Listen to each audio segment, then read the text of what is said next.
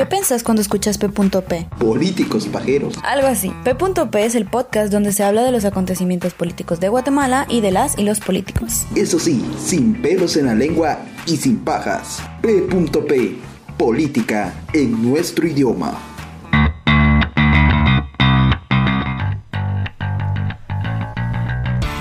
Hola, hola, buenos días, buenas tardes, buenas noches. Gracias por escucharnos en este su podcast P.P.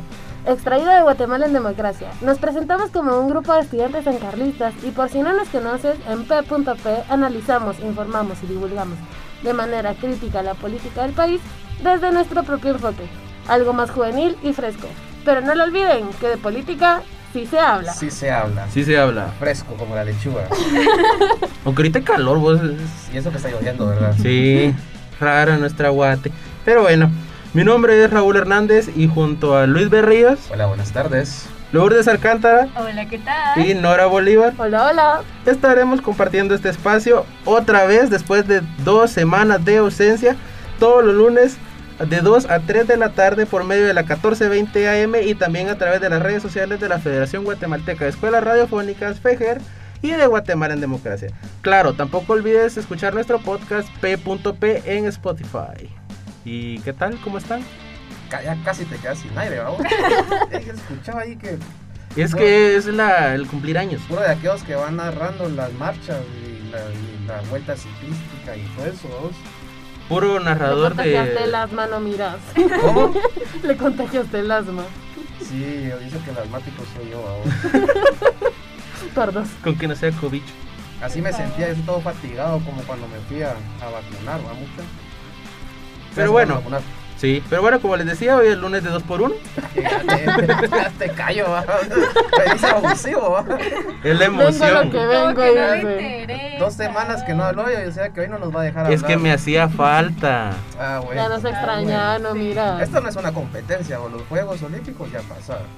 Cierto, vamos a hablar de eso, pero regresando a lo que decía, sí, ya me vacunamos.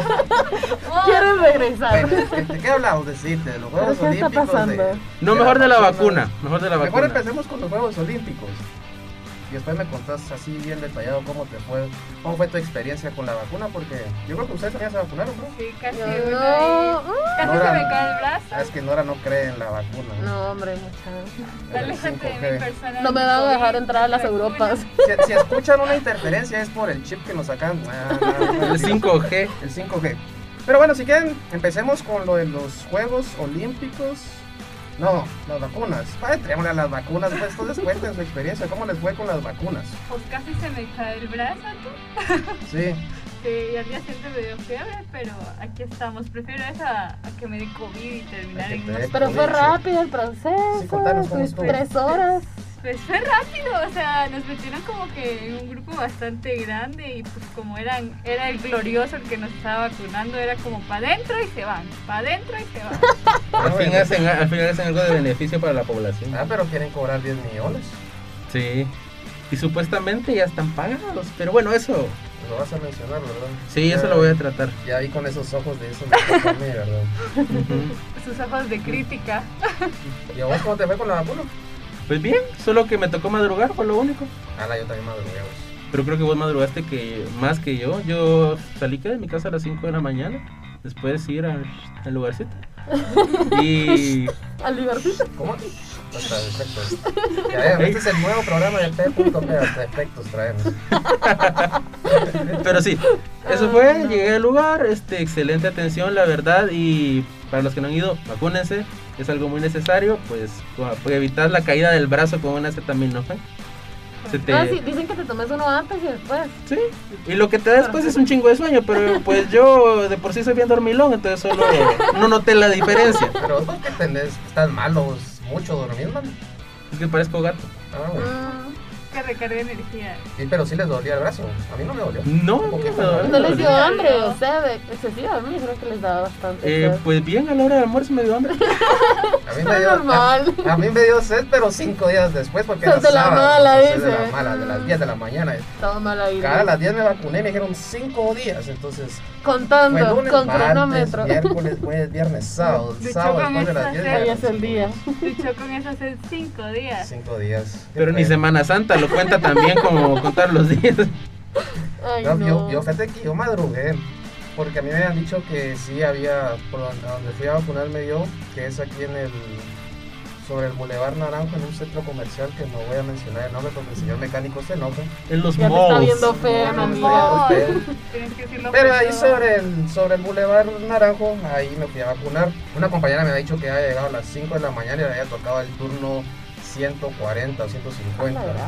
Y entonces dije yo, ah, no, voy a madrugar. Llegué a las 4 y media, pero el parqueo lo abren hasta las 5, entonces estoy afuera esperando media hora dentro del carro y para mientras mi hermana haciendo cola así parada, porque había gente haciendo cola.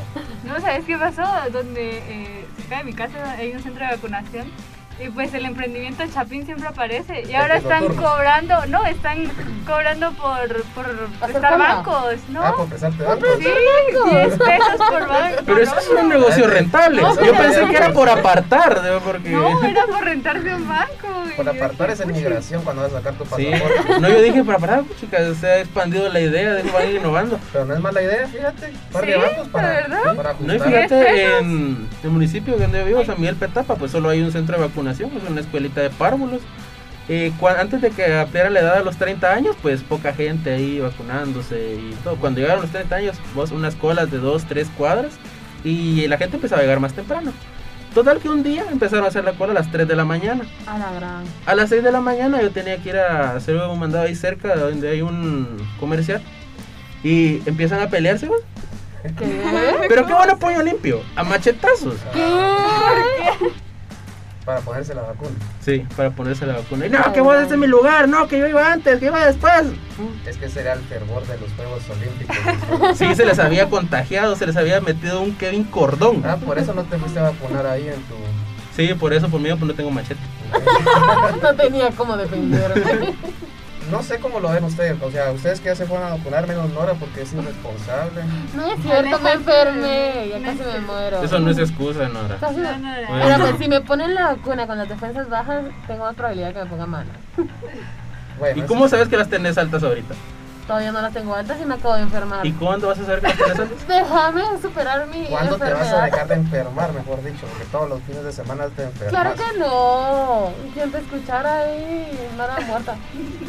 No, pero ya regresando al tema, ¿cómo ven ustedes o cómo sintieron todo el proceso? ¿Lo sintieron que fue eficiente, fue rápido, Creo la que- atención fue buena? Creo que fue con el paso del tiempo, porque digamos yo me vacuné cuando estaban abriendo los centros de vacu- vacunación para jóvenes, entonces como que la gente no, no sabía mucho, ¿verdad? Era muy poca la gente que llegaba y la verdad fue rápido, llegué como a las 10 y salí como a las 12, no fue tanta la cola. Dos horas. Ajá.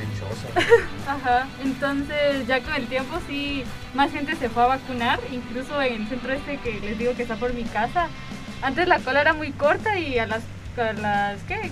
2 de la tarde ya estaba vacío, pero ahorita que, que me fui, ¿verdad? Que vine aquí a la radio, la cola era gigante, o sea, era de, de los dos lados que era súper gigante, entonces creo que sí. Gigante. Gigante. De este tamaño. no sé, o sea, no sabéis la De este bueno. Pero pues sí, yo creo que más gente se ha enterado de este proceso, entonces más personas se están animando a vacunarse. Sí, como también tú mencionaste que ahorita ya habilitaron a un rango más. de Sí, y lo necesario también que vayan habilitando más y más centros de vacunación. Ponerle mm, ahí donde yo vivo, ahora van a habilitar otros dos más para que se eviten las riñas en machete.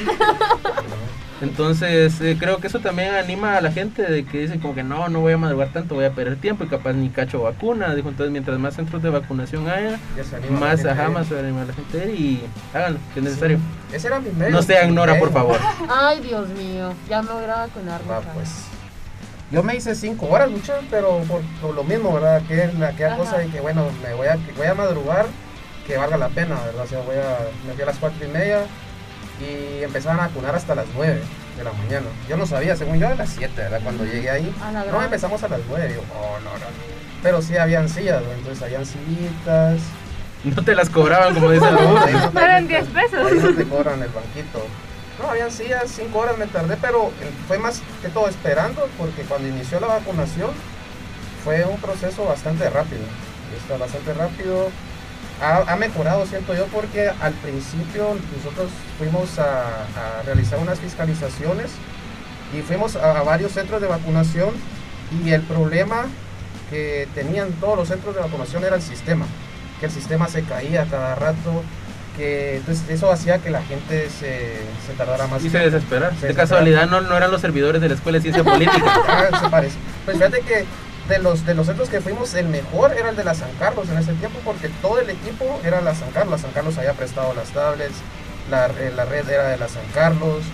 Gente Ah, que estaba vacunando de la San, o sea, la San Carlos ayudó bastante en ese sentido. Y era, se tardaba alrededor de una hora, hora y cuarto las personas. Eso fue en la primera fase. Ahorita pues está, bueno, ya no está tampoco tan largo ahí porque mi hermano fue a vacunarse el viernes y dice que como una hora se tardó también en el polideportivo. No fue muy, muy Muy tardado. tardado. Solo yo que puro, puro nuevo haciendo cola, ¿verdad? Pero sí. ¿Y en dónde podemos ver dónde nos podemos vacunar? O, porque ahorita está eso de que La desinformación está re mal. Al menos mi abuela ya se vacunó, ya se puso hasta la segunda dosis. Y con esa de la segunda me dijo, mira, voy a ir a tal lugar. Y yo, basta, bueno. Dice que se fue tipo 5 de la mañana. Y llegó y como ellos, em, que está la, la AstraZeneca, la Moderna y la Sputnik, va. Entonces, em, a ella le tocaba la AstraZeneca y ya no había. Entonces le tocó ir y regresar y estuvo así de centro en centro buscando la Moderna porque no hay información de dónde está cada vacuna. exacto. Y si hay, hay, son 20 dosis las que ponen, 40 dosis, 60 dosis, y no se dan a gasto, obviamente. es algo bastante curioso que mm, la, la- quienes deben de dar la información, que son el Ministerio de Salud, no lo hacen. Y como siempre, va, eh, entre guatemaltecos nos echamos la mano, nos echamos la pala, como dicen. Eh, han surgido varios grupos que se han hecho en Facebook, en WhatsApp, que han, entre las mismas personas son las que se informan. Y como, ah, en este centro de vacunación están poniendo tal y tal y tal, a tales Puro horas teléfono dejan- descompuesto. dejan de Me poner dijo el número. vecino, que le dijo el tío, que le dijo el primo. Y así han logrado vacunarse mucha gente. Es cierto. Cierto, porque- papá le pasaron la información y logró ponerse la segunda de Sputnik. Lo que no sabían es de que algunos medios estaban diciendo que tenías que tener los 90 días para vacunarte y otros estaban diciendo que eran 61 días. Pero al final, pues con 61 días la lograron vacunar de la segunda de la rusa. De la rusa. Hey, hey, hey. No, pero sí, eso es, eso es cierto. Y también era lo que mencionaban los centros que nosotros llegamos a visitar, la información que daba el Ejecutivo, que no era la, o sea, se contradecían mucho, tanto el presidente como la ministra de Salud decían una información, o cuando empezaron con la- las fases, ¿verdad? Que ahorita le toca a cierta edad, después de que no, que no le tocaba, o que usted podía llegar a vacunarse sin haber recibido la cita, porque antes uno tenía que esperar a que le llegara, te toca vacunarte tal fecha, ahora solo con que estés inscrito ya vas al, al lugar, tenés que tener 48 horas de haberte inscrito para poder aparecer dentro Ujú, del del sistema. sistema. Ya vas, pum, te la meten y ya estuvo para afuera. Pero sí, así, así es como está. La verdad que considero que no está malo, está eficiente en, cierto, en cierta medida. Creo que el problema va a ser ahorita la segunda dosis. No, fíjate que sí es cierto que es eh, más eficiente, pero seguimos con muy bajo Ah, por porcentaje de vacunación. Digamos, ay, pero espérenme porque me cuestan los números, ¿verdad? Estoy en carrera social, así que vamos despacio.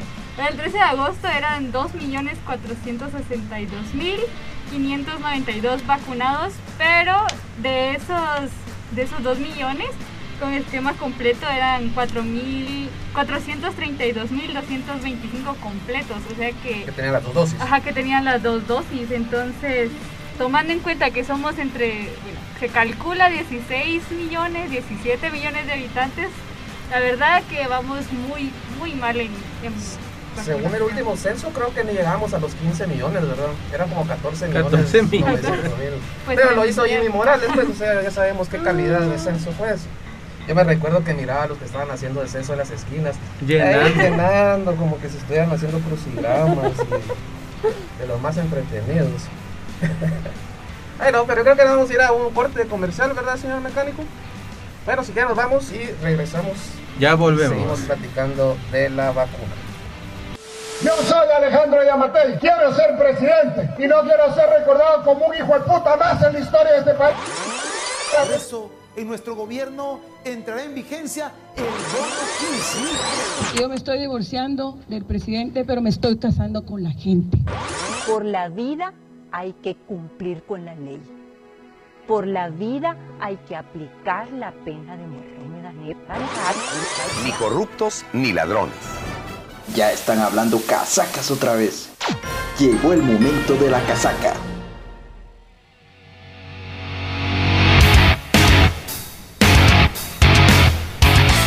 Y después de esta pausa comercial hemos vuelto. Continuamos con el tema de las vacunas y la poca vacunación.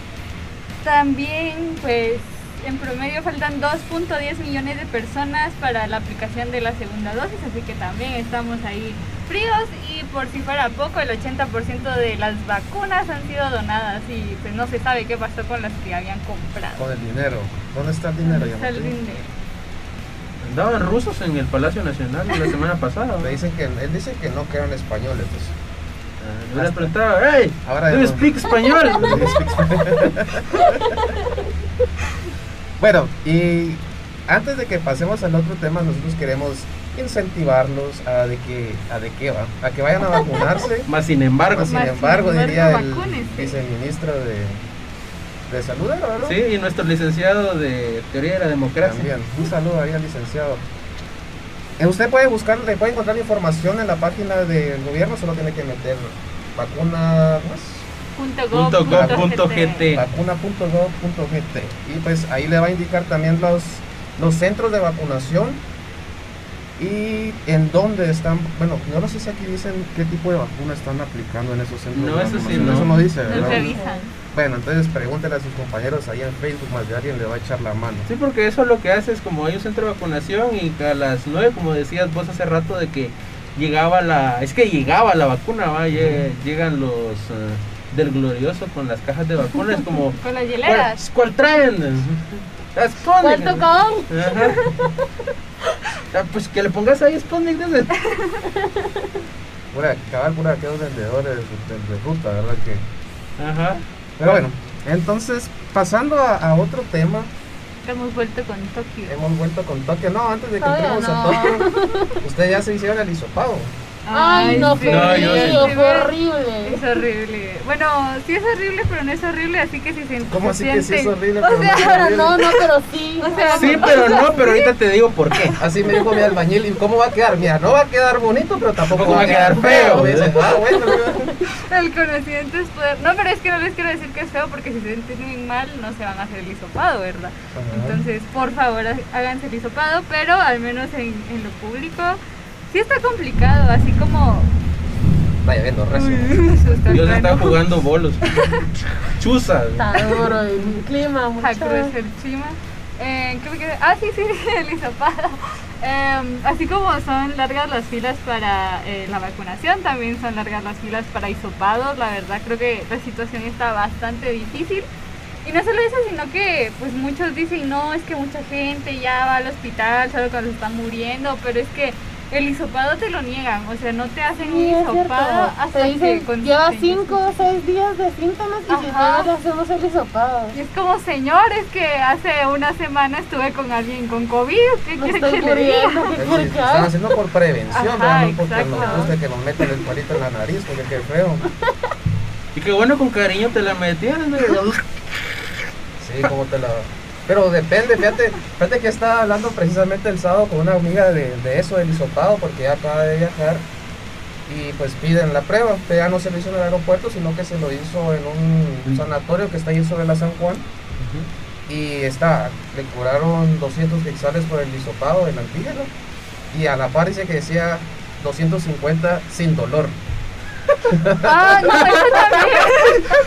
Ah, Es- hasta es- con es esa una estafa, cruza es una estafa porque es la misma Es prueba. la misma, solo que te la meten más suave y la otra más Con cariñito, tranquilito. Pero que- Espérese, mi amor. Espérese. Ahorita no va a sentir nada. Iba el, trencito. Es que mi- imagínate, pero o sea, se hacen Llegar a ese grado, eso, sí. a ese No, pero hay otros que cobran 300 por la prueba sin dolor. Ah, Y es como más caro.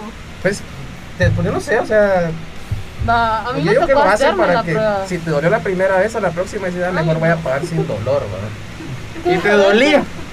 Al final te dolía. No, es es- incómodo. Es como la teoría del precio medio, a que te dan el, el eso grande, el mediano, el chiquito y vos vas a escoger el mediano. Por eso te dejan ese, pero no hay mucha diferencia. Juegan con la psicología. Lo mismo pero diferente. Estrategias de marketing. Yo el año pasado, ahí ya lo conté en un programa que me sacaron como 800 pesos por una prueba, pero fue la, La PCR. ajá, 850 creo que salió. Ujú. Y después vos miras otros países que la hacen gratis, la mucha. A la sí. La hacen gratis, no se hacen aquellas grandes colas. Pero ahorita creo que ya le bajaron, ya está como a 650. Ajá, ahorita son como 650, pero igual 650. Vaya en otros países, de una vez te dice 650 sin dolor incluido. Sin, ah, no, no, no te cobran el. Y te cobran el sin dolor aparte. ¿sí? Va, y No te cobran el dolor. si lo haces en el sistema de salud público, no te podés hacer la prueba fines de semana, porque plano el No COVID el fin de semana no, no No, no existe. está. Me parece. Tenés Te que desaparece, no miras vos de 10 a 4 de la mañana. No sé, el en, en los centros de hisopado hay gente que hace cola desde las 2 de la mañana y atienden hasta las 7 u 8 de la mañana. Depende del centro. Ajá, depende del centro y a veces solo dan 40 o 60 números. Ahí donde En nos todo el damos día. cuenta Ahí es donde me tocó. Ya te lo hiciste en el centro de salud, No, pero o- mira, pues eh, yo me enfermé el domingo, entonces el lunes me dijeron hacerte la prueba. Y estuvimos averiguando y averiguando y supuestamente había, o sea, habían dicho de que si era así, de a las 6 de la mañana empezaban a dar los números, pero empezaban a hacer el hisopado como hasta las 7 y media, 8. Y depende del centro, porque a veces habían menos números y a veces habían más números, pero siempre estaba en el rango, en el rango como de 50, 70, por ahí. La onda es de que supuestamente habían dicho, la desinformación siempre va, que habían otros lugares en donde la hacían igual de centros de la municipalidad, pero no había restricción de horario. Entonces dijimos, bueno, para no madrugar, porque hasta huevones, vamos a ir, pero resulta de que era falso, ¿va, muchacha? Entonces, como la urgencia, me tocó ir a mm, sanatorio privado a pagar la prueba. ¿Y qué te iba a decir? Ah, en el sanatorio privado.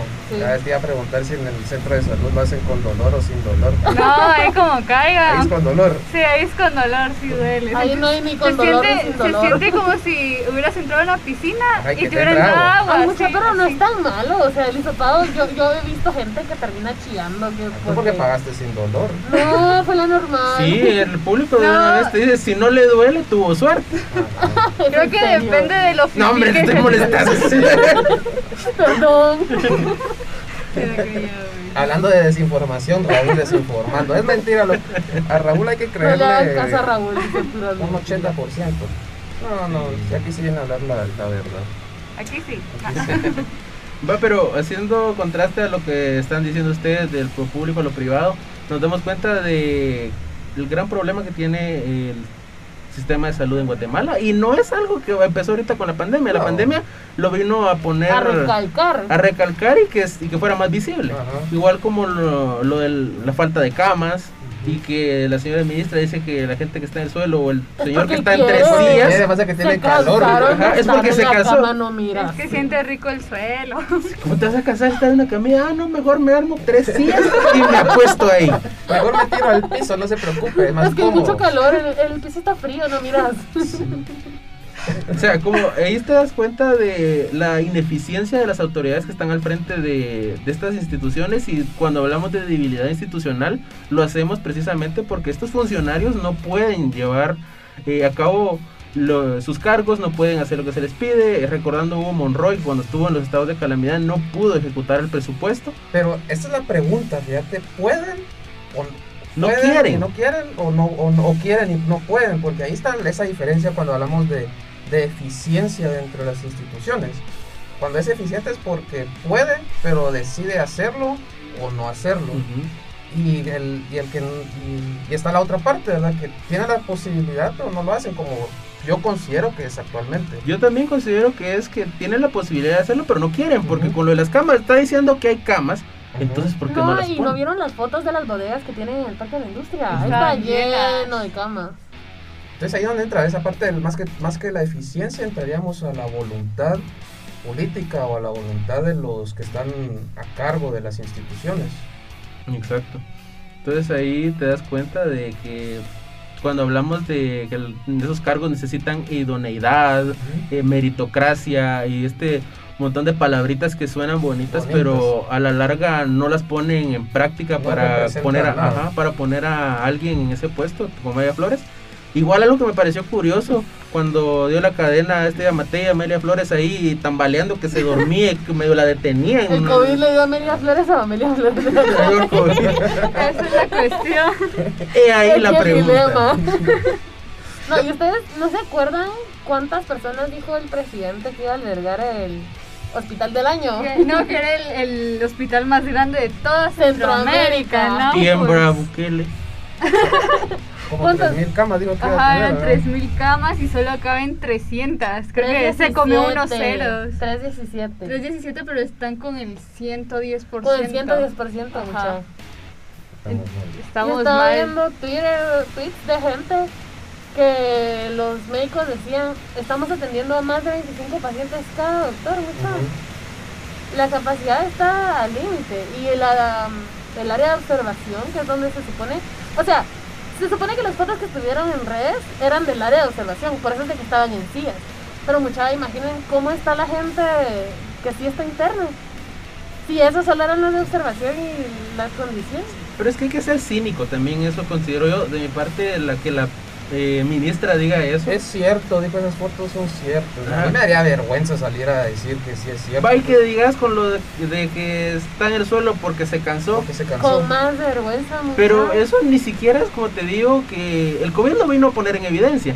Pero antes si utilizabas un hospital Público, público, de San Juan de Dios, yo a veces eh, tenía que venir por alguna emergencia, algún familiar, y mirabas a la gente, toda estaba en silla.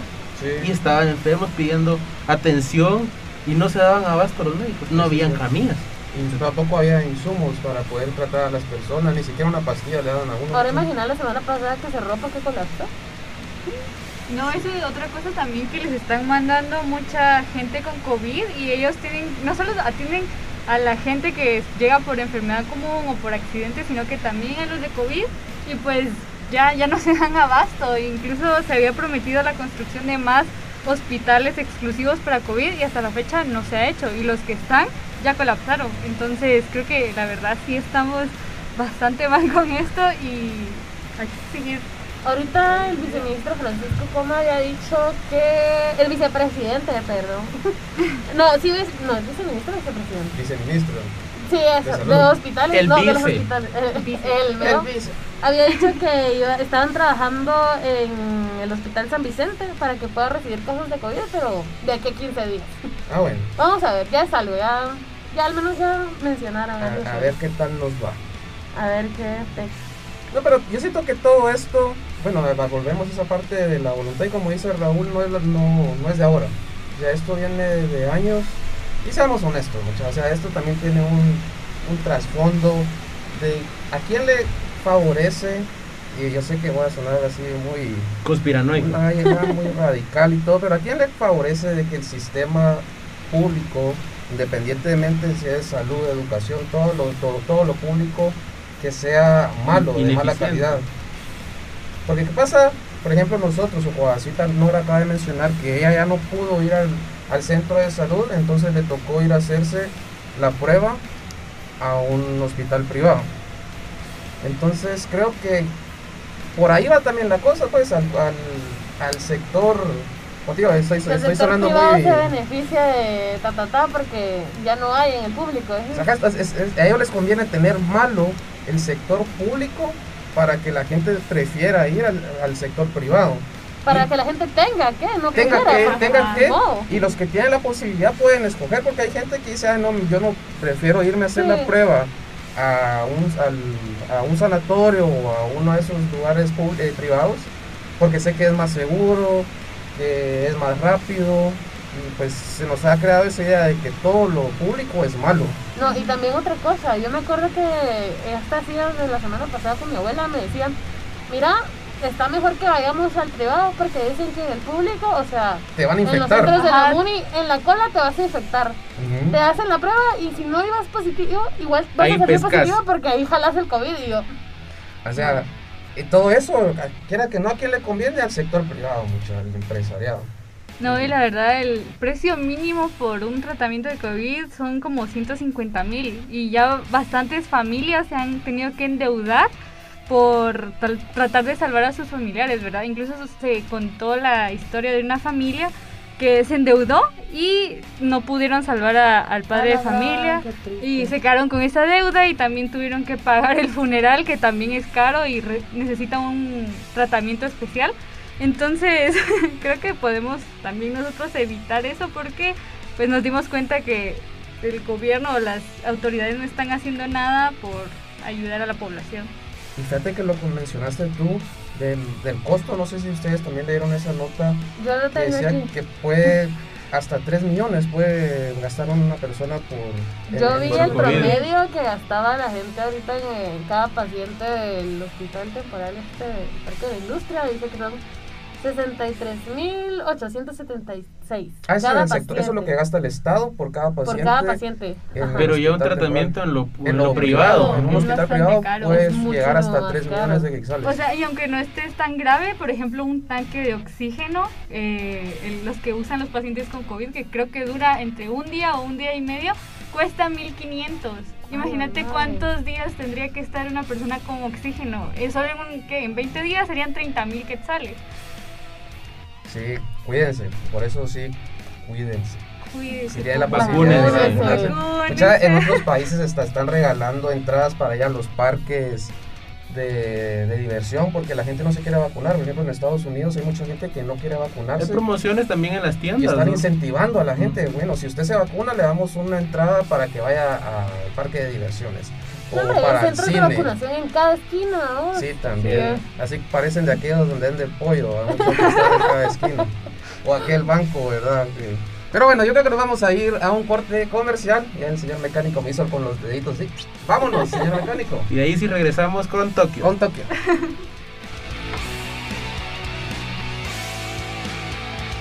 Em, Nora. Empezamos con Tokio. Feliz. Sí, muy feliz, gracias por la frase.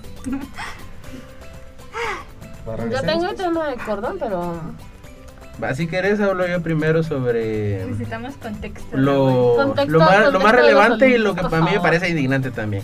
El hecho de ahorita que terminaron los Juegos Olímpicos y que el único medallista de plata que tenemos, eh, Eric Barrón, fue descalificado en los 50 kilómetros marcha. Y vino él, hizo un tweet donde de- explicaba que gracias a sus ahorros y a los patrocinadores era que había logrado llegar allá. Y, y después aparece el Comité Olímpico, así como todos indignados, como que no, no mi ciela, eso no es así. Y sacan un desglose de supuestamente De los todos los gastos. que aproximadamente eran 7 Siete millones, millones, 7 más o millones de menos, ¿no? quetzales que habían gastado en el que en entrenamiento, que en probióticos, que en vitaminas y que no sé qué. Y es como, muchas sabemos que ustedes no apoyan a los atletas, o sea, y más con eso que se sienten indignados, pues tan sabe- saben que de verdad no lo hacen, entonces empiezan ahí a escarbar.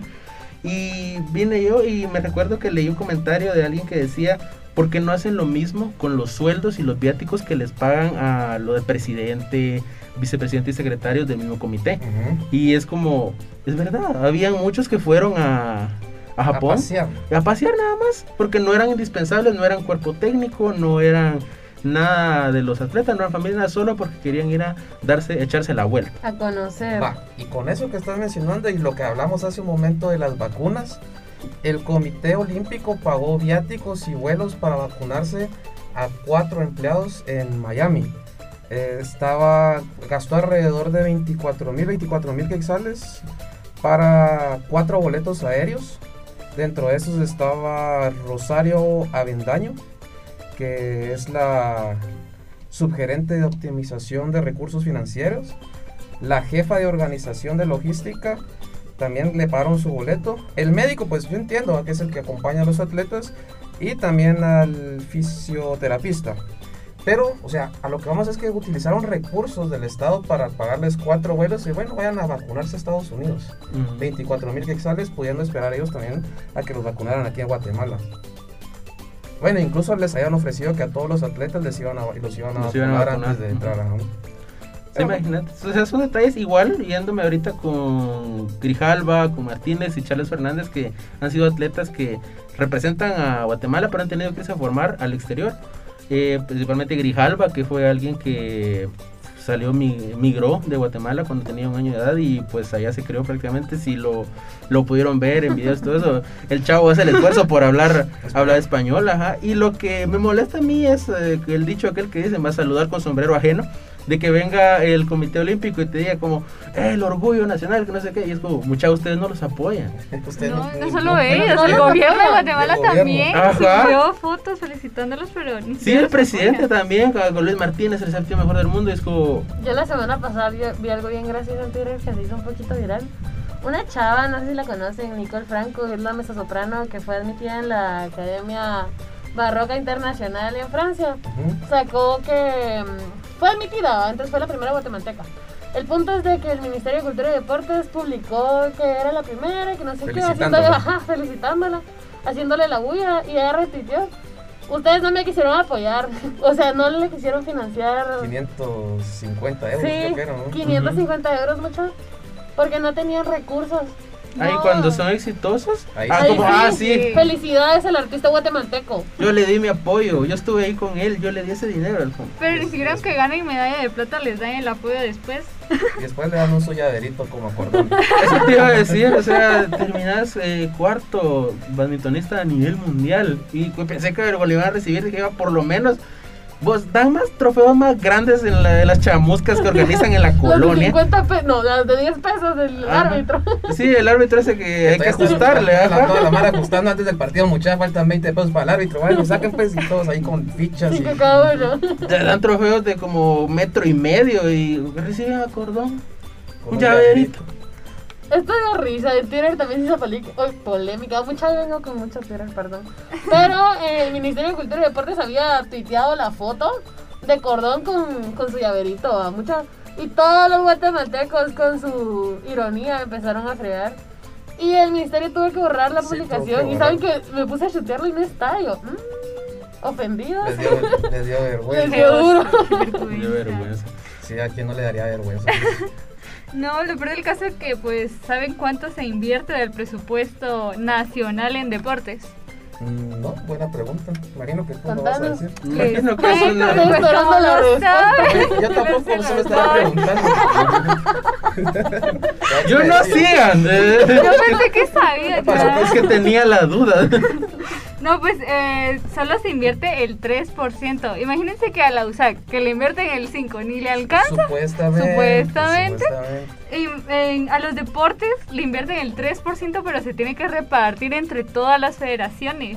Y lo que se invierte, se invierte en otras disciplinas que a lo mejor no han alcanzado tantos. O en área administrativa, se va mucho de los gastos se van en área administrativa. No digo pues 24 mil pesos para que se fueran a vacunar cuatro personas. Y personas que tienen sueldos, aquí aquí tenían los sueldos de como 15 mil, 20 mil quetzales ganaban.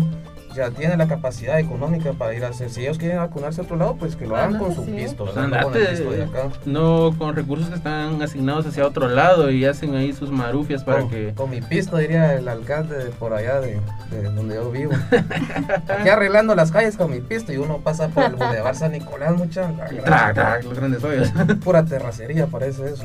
Yo creo que sería mejor que fuera terracería porque no estaría un poco parejo, Más no estarían los más- grandes más hoyos. Pero bueno, yo creo que ya se nos está acabando el tiempo. Qué rápido, ya teníamos dos semanas de. Teníamos que ir Es a que la- teníamos atorado aquí Sí. Pero bueno, lo que queríamos mencionarles hoy es de hacer conciencia. Sí, una vocecita. así, No me para que usted vaya a vacunarse si tiene la posibilidad. Inserte música sentimental. Si conoce a ¿Puedo pedir alguien una cámara? que Cámara, está dentro del rango y, y no tiene los medios para poder registrarse, eche la mano, hombre, inscríbalo usted, dígale, ven, Nita, te voy a inscribir. Ahora, bueno, a mí hoy me llegó un, un correo de, de esa aplicación que te lleva, ¿verdad? No voy a mencionar el nombre. Pero están apoyando también, entonces si ustedes tienen y les llega ahí el correo, se van a dar cuenta que también les hacen un descuento. Sigue utilizando el código vacuna, no me acuerdo. Ajá, pero la vamos a poner en nuestras redes sociales. Así dándole, dándole. Síganos. Eso era lo que queríamos recalcar y ver cómo también el poner tal vez no en evidencia, sino que eh, recordar y analizar cómo nuestro sistema de salud eh, está tan deteriorado y que pues se desarrolló más el virus que nuestro país en estos 200 años. ya venimos con el bicentenario, ¿verdad? Ajá. Programa especial. Voy, deja- voy dejando ahí la semillita. Voy dejando ahí la semillita. Pero ya sacaron ahí de que no hay nada que celebrar y nosotros también lo pensamos. Pero vamos a, a ver qué hablamos de eso en un próximo programa. Entonces nos despedimos. Bueno, ha llegado el momento de despedirnos, de decir hasta pronto, pero no se preocupen, que nos van a tener el otro lunes hablando. Entonces, muchas gracias por habernos escuchado durante esta hora. Y no se les olvide seguir nuestras redes sociales, aparecemos como arroba Democracia y también las redes sociales de la Federación Guatemalteca de Escuelas Radiofónicas, FEGER, y obviamente seguirlas sintonizando a la 1420 AM y no olviden que de política Sí sí se se habla. habla. Hasta la próxima. Goodbye. Bye. P.P es una producción de GTD, Política en nuestro idioma.